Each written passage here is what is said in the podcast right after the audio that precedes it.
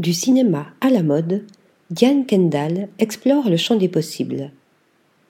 Née au Royaume-Uni, Diane Kendall étudie le maquillage d'effets spéciaux et prothèses au London College of Fashion, d'où elle sortira diplômée en 1981.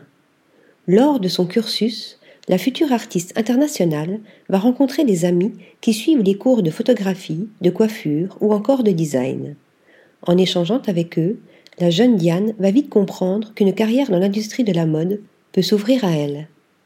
Ses voyages à Milan et Paris afin d'assister un célèbre maquilleur de l'époque, Stéphane Marais, lui permettent de perfectionner son expertise technique.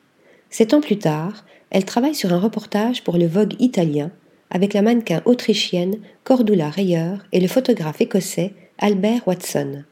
Elle participera également à la couverture du Vogue du mois de décembre avec Shalom Harlow. Au début des années 1990, l'artiste britannique s'installe à New York et s'y fait connaître avec son ami de toujours, le coiffeur Guido Palo. Tous deux travaillent autour du mouvement grunge, alors en plein essor dans le secteur de la mode.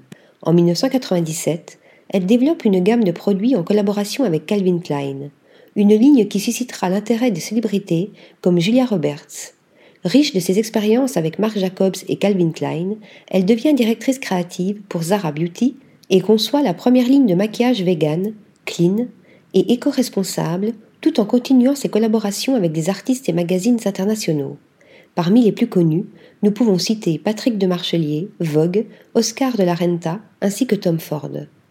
Son engagement avec Zara Beauty ne l'empêche pas de participer à la création de looks de défilé pour Balenciaga, Roberto Cavalli, Proenza Schuller ou encore Carolina Herrera pour le bonheur de tout un chacun.